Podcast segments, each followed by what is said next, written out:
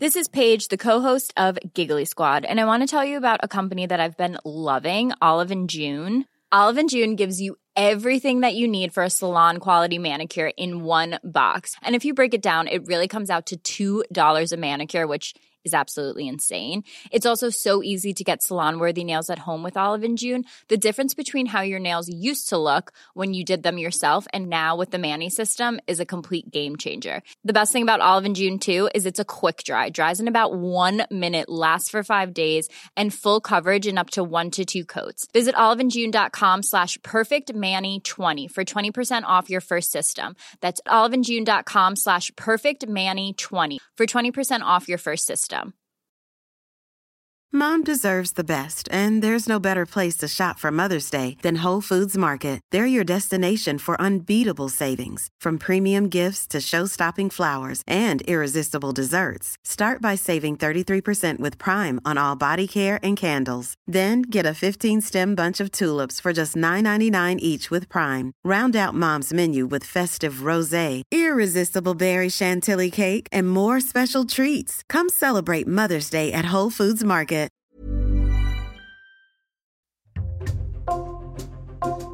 Bonjour, c'est Jules Lavie pour Code Source, le podcast d'actualité du Parisien.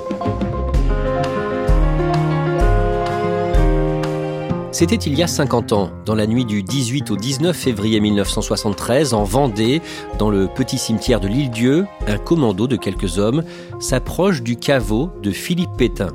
L'ancien héros de la bataille de Verdun est enterré sur cette île où il a passé les dernières années de sa vie, emprisonné, pour s'être rendu coupable d'intelligence avec l'ennemi en acceptant de collaborer avec l'occupant nazi pendant la Seconde Guerre mondiale. Ces partisans de Philippe Pétain ont le projet fou de déterrer son cercueil pour l'emmener à Verdun. Code Source retrace ce fait divers aujourd'hui avec Alexandre Arlot de l'édition de Seine-Saint-Denis du Parisien et notre invité, l'historien spécialiste de la Première Guerre mondiale, Jean-Yves Le Naour, auteur d'un livre sur le sujet chez Larousse, On a volé le maréchal. Le mystère de l'enlèvement du cercueil du maréchal Pétain reste entier. Les enquêteurs le reconnaissent, ils n'ont pratiquement aucune piste sérieuse. On va raconter comment on en est arrivé là avec Alexandre Arlot, journaliste à l'édition de Seine-Saint-Denis du Parisien, et notre invité, l'historien Jean-Yves Lenaour. D'abord, Jean-Yves Lenaour, rappelez-nous en quelques mots pourquoi Philippe Pétain est considéré comme le héros de Verdun pendant la Première Guerre mondiale. Pour les Français, la bataille de Verdun est sans aucun doute la plus grande bataille de la Grande Guerre.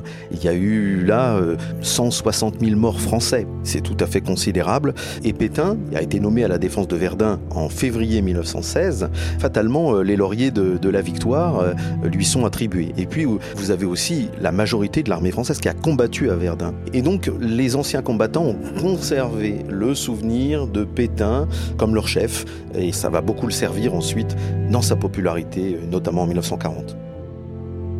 Pendant la Seconde Guerre mondiale et l'occupation allemande de la France, le maréchal Pétain est le chef de l'État et il décide de collaborer avec l'ennemi. Rappelez-nous son rôle pendant cette période.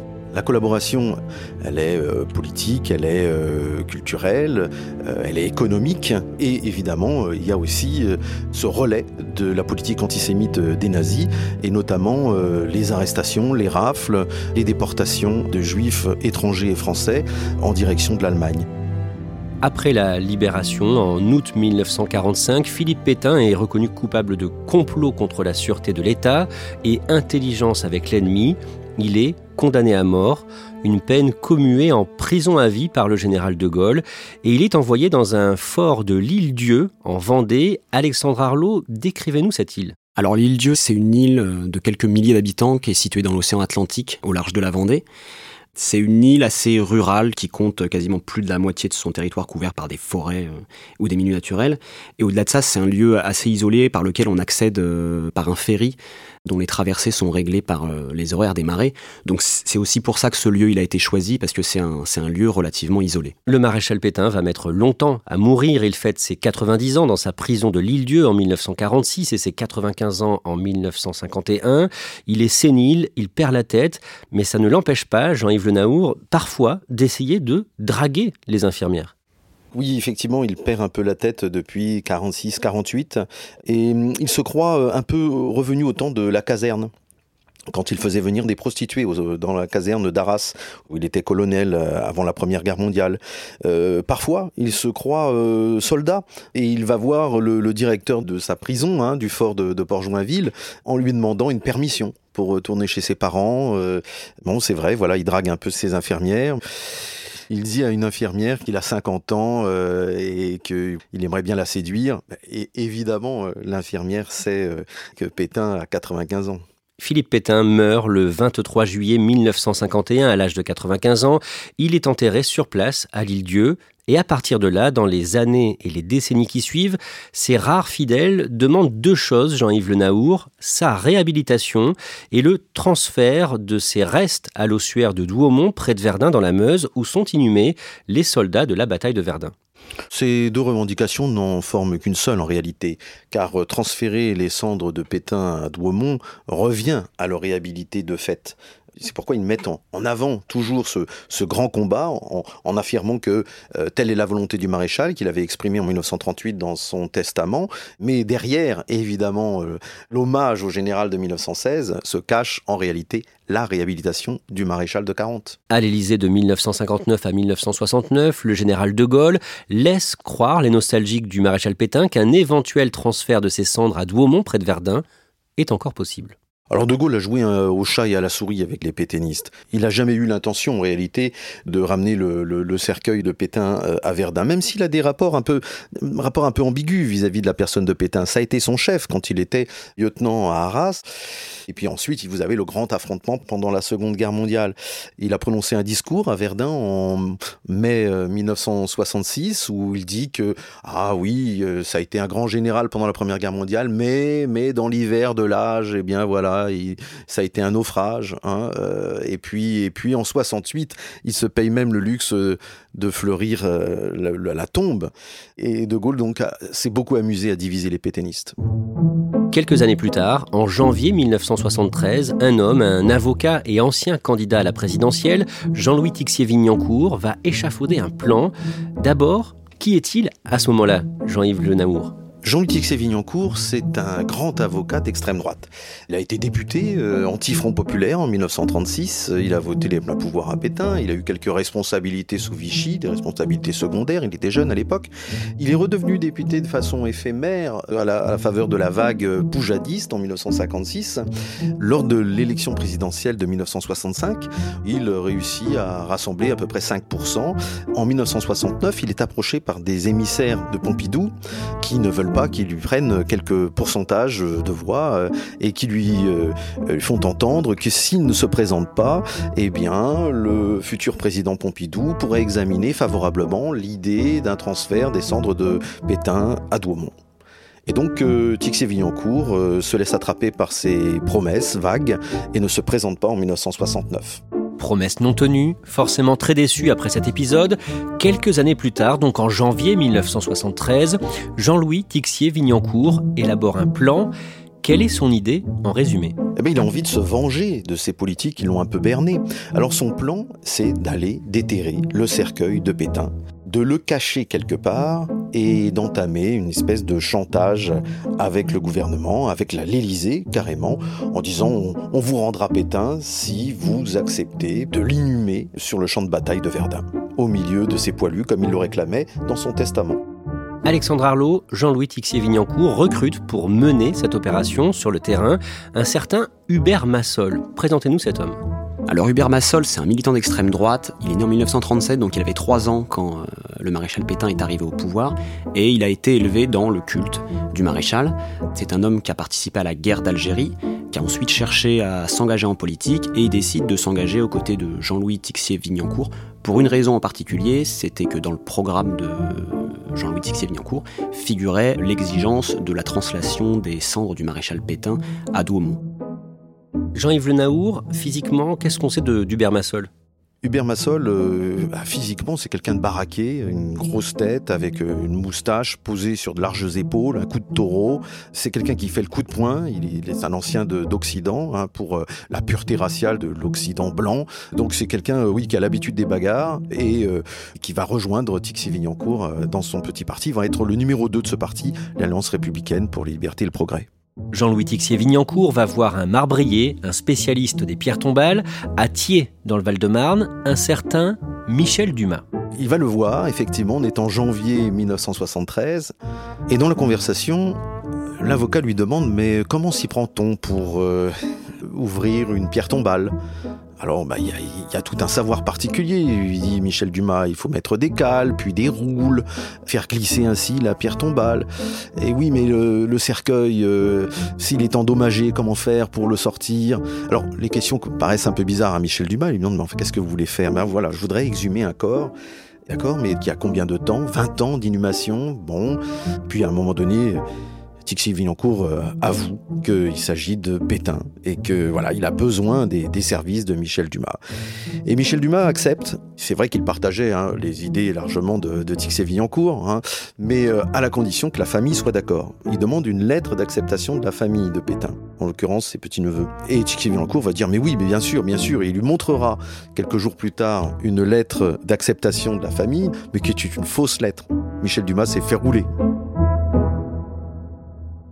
Alexandre Arlot, toujours en janvier 1973, le vendredi 19 janvier, Jean-Louis Tixier-Vignancourt vient en repérage sur l'île Dieu.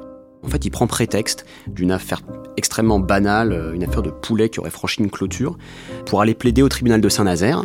Et il finit, euh, après ce prétexte, par s'éclipser euh, pour se rendre sur l'île Dieu pour aller en repérage. Donc voilà, il se rend au cimetière pour voir la disposition des lieux. Il s'intéresse aussi aux horaires de traversée du ferry. Voilà, il vient préparer un coup. Il y a donc le gros bras, Hubert Massol, le marbrier, Michel Dumas, et d'autres hommes sont recrutés.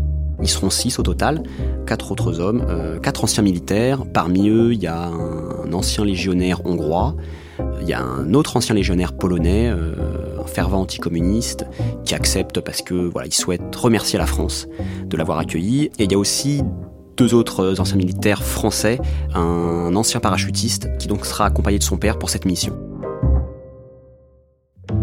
On en arrive au dimanche 18 février. Ce commando quitte Paris très tôt le matin et fait route vers l'île-dieu faut imaginer l'ambiance, c'est une ambiance euh, finalement assez lourde, puisque c'est une mission qui est quand même pas banale. Il se trouve qu'ils ne se connaissent pas, ils n'ont pas spécialement envie de se connaître. On est quand même dans un complot, dans une conspiration. Moins on en sait euh, sur ces comparses, mieux c'est. Donc l'ambiance au départ de la région parisienne est assez pesante. Et donc finalement la glace se brisera euh, lors d'un repas. Hubert Massol demandera à Michel Dumas, le marbrier, comment il compte s'y prendre. Et Michel Dumas expliquera avec force détail comment il parviendra à extraire le cercueil du caveau. Jean-Yves Le Naour, pendant ce temps, une femme a été chargée d'acheminer une fourgonnette à l'île Dieu pour ramener ensuite le cercueil de Philippe Pétain. Une commerçante de l'île de France, effectivement, qui s'appelle Solange Bosch, a décidé de venir euh, sur l'île Dieu pour vendre des pulls, des pantalons, et elle vient avec une estafette. Bon, le problème, c'est que quand vous passez euh, le, bateau euh, pour aller sur l'île Dieu, ben, il faut consigner sa plaque numérologique, ça laisse des traces. Les membres du commando se dispersent dans le petit port de Fromentine pour prendre chacun de leur côté le bateau pour l'île Dieu. Ils arrivent sur place à la nuit tombée, ils rejoignent leur hôtel, l'hôtel des voyageurs. Après avoir dîné, ils montent dans leur chambre pour attendre que tout le monde dorme sur l'île. Leur camionnette pénètre dans le cimetière de l'île Dieu, les feux éteints, il est 2 heures du matin. Le commando se met alors au travail, Jean-Yves Le Naour. La première étape, c'est de casser les joints de la pierre tombale en donnant des grands coups de barre de fer. Le problème, c'est que ça crée un vacarme euh, absolument euh, dantesque, hein, parce qu'on est en pleine nuit. Hein, vous imaginez, le bruit répercuté. D'ailleurs, il y a un chien qui se met à hurler, euh, et puis il y a des maisons tout autour, pas très loin. Il y a même la gendarmerie à quelques centaines de mètres. Il y a une lumière qui s'allume dans une maison, donc ils se disent mais on va jamais y arriver. Michel Dumas hésite, et là Hubert Massol prend la barre mine des mains de Michel Dumas et tape à grands coups, bam bam bam. Et puis voilà, les joints ont sauté. Et puis on va placer des espèces de barres sur lesquelles on va faire rouler cette lourde pierre tombale. Et voilà le cercueil qui apparaît, qui est en excellent état parce que c'est un très bon cercueil de chêne. Et donc là, Hubert Massol se met au garde à vous et dit cette phrase historique Maréchal, nous voilà. Alexandre Arlot, que font ensuite les membres du commando? Bah, Ensuite, il s'agit de couvrir les traces, donc c'est la raison de la présence de, de Michel Dumas dans ce commando. Donc on replace la pierre tombale, on rebouche le trou qui a été causé par la barre à mine, donc on utilise du papier journal issu d'un journal espagnol qui traînait dans la camionnette, on refait les joints, et avant de partir et de quitter le cimetière, ben, on ratisse pour effacer les traces de pas. Le cercueil de chêne du maréchal Pétain est placé euh, dans la fourgonnette. Le commando repart, l'estafette au point mort pour faire le moins de bruit possible. Les six hommes retournent à l'hôtel pour attendre euh, le premier bateau pour le continent qui part à 4 heures du matin. Et là, le directeur de, l'hôtel, un certain monsieur Nolo, qui est un pétainiste pur jus, eh bien, il sort le champagne. Hein. Ce n'est pas tous les jours qu'on libère le maréchal, il faut fêter ça. Il est même surpris tellement le commando a été vite. Il pensait qu'ils sont partis depuis une demi-heure euh, ils ont dû échouer puisqu'ils reviennent aussitôt. Et non, le cercueil de Pétain est dans la camionnette. Les six membres du commando embarquent sur le ferry sans être inquiétés.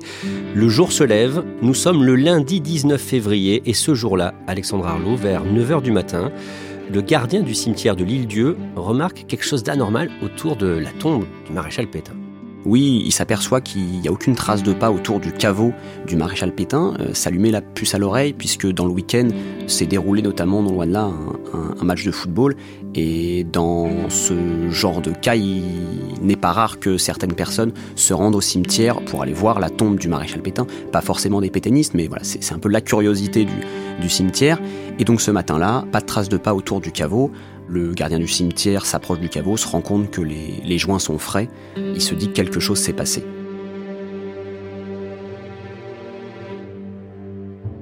Pendant ce temps, à une heure de route du port de Fromentin, toujours en Vendée, les six membres du commando se présentent dans un château à Chaland, château où ils doivent être accueillis normalement par un sympathisant de la cause, mais il y a un problème, Jean-Yves Le Naour.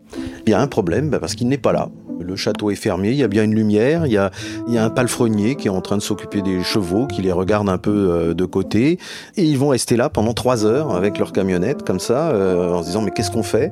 Et euh, à un moment donné, Massol prend la, la décision de partir, parce que tout ça ne sent pas bon. Le cercueil de Pétain, finalement, il devait être caché dans ce château. Et au dernier moment, eh bien, vous avez le, châtelain, le marquis Bout de Casson, bah, qui, a, qui a reculé, qui a eu peur, et il n'est pas là au rendez-vous. Le commando repart et sur la route en direction de Paris, Alexandre Arlot, en début d'après-midi, les membres du commando entendent un flash info à la radio. Bonjour. Le mystère de l'enlèvement du cercueil du maréchal Pétain reste entier. Les enquêteurs le reconnaissent, ils n'ont pratiquement aucune piste sérieuse. Deux sentiments dominent dans les réactions enregistrées après cette rocambolesque affaire, la stupeur et la réprobation. C'est la stupéfaction générale puisque euh, ils pensent avoir effacé leurs traces. Ils pensaient avoir un peu plus de temps aussi pour pouvoir prendre la fuite. Et finalement, bah, ils s'aperçoivent en entendant ce flash info que le vol du cercueil du maréchal Pétain a été découvert. Et du coup, forcément, ça change un peu leur plan. Jean-Yves Le Naour, dans l'après-midi, à Paris, le cerveau de l'opération, l'avocat Jean-Louis Tixier-Vignancourt, décide de parler à plusieurs médias. Vers 14 heures, euh, Tixier-Vignancourt euh, affirme à la presse qu'il a reçu un coup de téléphone d'un inconnu, un inconnu qui s'exprime au nom des anciens combattants, et au nom des anciens combattants, il aurait procédé à l'exhumation de la dépouille du maréchal, et il l'aurait euh, amené euh, à Verdun, ce qui a été fait, dit-il, et euh, on, laisse le temps maintenant au président de la République de décider de son inhumation définitive à Douaumont. Évidemment, tout ceci n'est qu'une fable, le cercueil de Pétain n'est pas à Verdun. Cet après-midi-là, il arrive à Paris dans la camionnette du commando dirigée par le gros bras Hubert Massol. Hubert Massol euh, dépose euh, les, membres et puis euh, il reste seul avec le, cercueil. Il fait une descente des Champs-Élysées afin de rendre hommage à Pétain, une dernière descente des Champs-Élysées. Et puis il se rend au domicile de Tixier-Vignancourt, dans le 6e arrondissement, pour lui demander des instructions. Car euh, Verdun, évidemment, c'est pas possible. La police quadrille le champ de bataille, les gendarmes sont là, les CRS, ils arrêtent toutes les voitures, ils regardent dans le, dans le coffre. Donc, euh, ce n'est absolument pas possible d'aller à Verdun avec le corps de Pétain. Bonsoir, au micro Jean-Claude Bourré. Des barrages de gendarmerie fouillent les camionnettes dans la région de Douaumont. On pense en effet que ceux qui ont enlevé le cercueil du maréchal Pétain tenteront peut-être de déposer à la faveur de la nuit le cercueil à l'ossuaire de Douaumont où reposent environ 300 000 soldats français morts pendant la bataille de Verdun en 1916. L'annonce de cette profanation a provoqué la stupéfaction. Le vol du cercueil du maréchal Pétain fait évidemment la une de l'actualité. Le cambriolage dont vient d'être victime la star de la chanson Claude François est totalement éclipsé la police est mobilisée sur cette enquête. Alexandre Arlot, c'est la camionnette, l'estafette, qui permet aux enquêteurs de découvrir assez rapidement les noms de plusieurs membres du commando. Cette commerçante, Solange Bosch, est retrouvée, elle est interpellée, placée en garde à vue, elle est cuisinée, elle finit par donner les noms de ses complices, ceux qu'elle connaît. Donc il y a parmi eux euh, Michel Dumas, marbrier, il y a euh, le légionnaire hongrois, et puis il y a ce père et ce fils, euh, ces deux anciens militaires qui l'accompagnaient. Le mardi 20 février, la justice annonce l'arrestation de trois membres du commando. Parmi eux, il y a Michel Dumas, il y a aussi euh, le fameux baron dans le château duquel devait être entreposé le, cercueil du maréchal qui avait fait faux bond au commando, qui est placé en garde à vue. À ce moment-là, les enquêteurs ne savent toujours pas où se trouve le cercueil du maréchal. Et en coulisses, l'avocat Jean-Louis Tixier-Vignancourt parle avec euh, d'autres pétainistes, comme l'avocat historique de Philippe Pétain, Jacques Isorni. Et voyant qu'ils ne pourront pas acheminer le cercueil à Verdun, ils envisagent un plan B. Il y a un plan B, puisqu'à partir du moment où les autorités euh, refusent euh, le transfert de, Pétain à Douaumont, il n'est pas possible évidemment de, le garder là où ils l'ont caché. Donc il faut le rendre, euh, le rendre, mais accepter qu'il y ait un procès. Si Hubert Massol se rend à la police, effectivement, il sera jugé. Et Tixier-Vignancourt pourra être son avocat. Et ainsi, derrière le procès de ceux qui ont enlevé le corps de Pétain, on va refaire le procès Pétain de 1945 et on va tenter de laver son honneur. On va de nouveau déterrer le cadavre de Vichy et on va juger Pétain. Voilà, c'est essayer de le réhabiliter. C'est là le calcul de Tixier-Vignancourt. Et concrètement, où est-ce qu'ils veulent euh, déposer le corps, alors le cercueil de Pétain?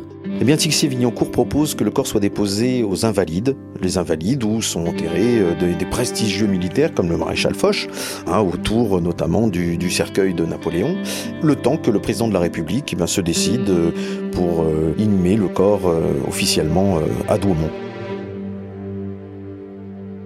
Alexandre Arlot, le mercredi 21, l'un des membres du commando, pendant sa garde à vue, est confondu par une carte postale. C'est Michel Dumas, le, marbrier. Il se trouve qu'après le vol du cercueil, lorsqu'ils sont retournés à l'hôtel des voyageurs sur l'île Dieu, Michel Dumas, il a rien trouvé de plus malin que d'écrire des cartes postales qu'il a confiées ensuite au tenancier de l'hôtel pour les envoyer. Et lorsqu'il est placé en garde à vue et lorsqu'il est interrogé, euh, il commence par nier, il nie pendant un bon moment, et puis finalement on lui place ces cartes postales sous les yeux et, il est bien forcé d'admettre qu'effectivement il était présent à l'île Dieu et bah, de reconnaître effectivement sa participation et son implication dans cette opération. La même journée, le chef du commando, Hubert Massol, décide de se rendre et il le fait pendant une conférence de presse devant une dizaine de journalistes qu'il a fait venir dans un café du 17e arrondissement, le café Le Cristal, avenue de la Grande Armée. Euh, Hubert Massol, devant la presse, lance un ultimatum. Vu que le cercueil est en notre possession et que nous le tiendrons dans ce lieu jusqu'à ce que le président de la République nous fasse euh, parvenir une lettre dans laquelle il s'engage personnellement à ce que le corps du maréchal Pétain soit entreposé dans une crypte des Invalides dans l'attente de la réhabilitation et des translations des cendres à Douaumont. Et évidemment, il sait que c'est impossible, il est arrêté et euh, cet ultimatum ne dure pas. Pendant sa garde à vue et après quelques heures de réflexion, Hubert Massol accepte de dire aux enquêteurs où se trouve le cercueil. Avec ce précieux renseignement en poche, les policiers filent vers la proche banlieue parisienne, à Saint-Ouen en Seine-Saint-Denis, dans la cour d'un immeuble de 7 étages, au 30 avenue Gabriel Péry. Oui, Hubert Massol, c'est celui qui a caché le corps. Il est le seul à savoir où se trouve le, corps à ce moment-là. Il a une exigence pour donner le, lieu où se trouve le cercueil, c'est euh, que la presse euh, les accompagne. Et donc effectivement, dans la nuit, ils prennent la direction de Saint-Ouen. Ils arrivent devant cet immeuble où se trouve euh, une enfilade de box. À première vue, Hubert Massol a presque un peu du mal à se souvenir dans quelle box se trouve le, le cercueil. Finalement, la mémoire lui revient assez vite. Les policiers ouvrent le box Il y a une bâche, il y a un vieux matelas, et sous des cartons, ils découvrent le cercueil du maréchal Pétain qui était entreposé là, dans ce box de prole banlieue parisienne. Le jeudi 22 février, le cercueil du maréchal Pétain s'envole de la base de Villa-Coublé à bord d'un hélicoptère Puma, direction l'île-Dieu. Le jour même, à 14h40, après une courte cérémonie religieuse, Philippe Pétain est inhumé à nouveau dans son caveau blanc. Les membres du commando arrêtés ont fait quelques jours de prison à la santé à Paris, mais ensuite ils ont été libérés et ils n'ont jamais été jugés, volonté des autorités pour éviter de leur offrir une tribune. Jean-Yves Le Naour, aujourd'hui, 50 ans plus tard, plus personne en France ne rêve d'une réhabilitation de Philippe Pétain ou d'un transfert de ses restes à Verdun? Eh bien, il y a toujours une association qui a été formée à la mort de Pétain, l'ADMP, l'Association pour la défense de la mémoire du maréchal Pétain. Mais aujourd'hui, ce sont plus que des petits vieux octogénaires, nonagénaires, qui sont tellement peu nombreux, avec peu de moyens aujourd'hui, qu'ils pensent à s'autodissoudre. C'est pour vous dire qu'il n'y a plus personne, même parmi les défenseurs de Pétain, qui croit que la réhabilitation euh, est possible. Donc Pétain, aux yeux de l'histoire, eh bien, c'est définitivement l'homme de la collaboration, l'homme du déshonneur.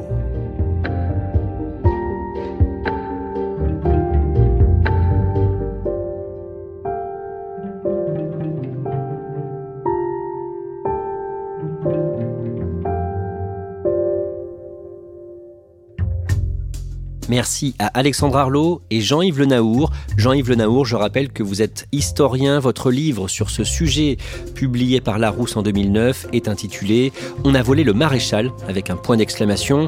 Et vous avez signé un docu-télé sur ce sujet en 2012 que l'on peut retrouver aujourd'hui sur YouTube. Cet épisode de Code Source a été produit par Clara Garnier-Amouroux et Thibault Lambert. Réalisation Julien Moncouquiole.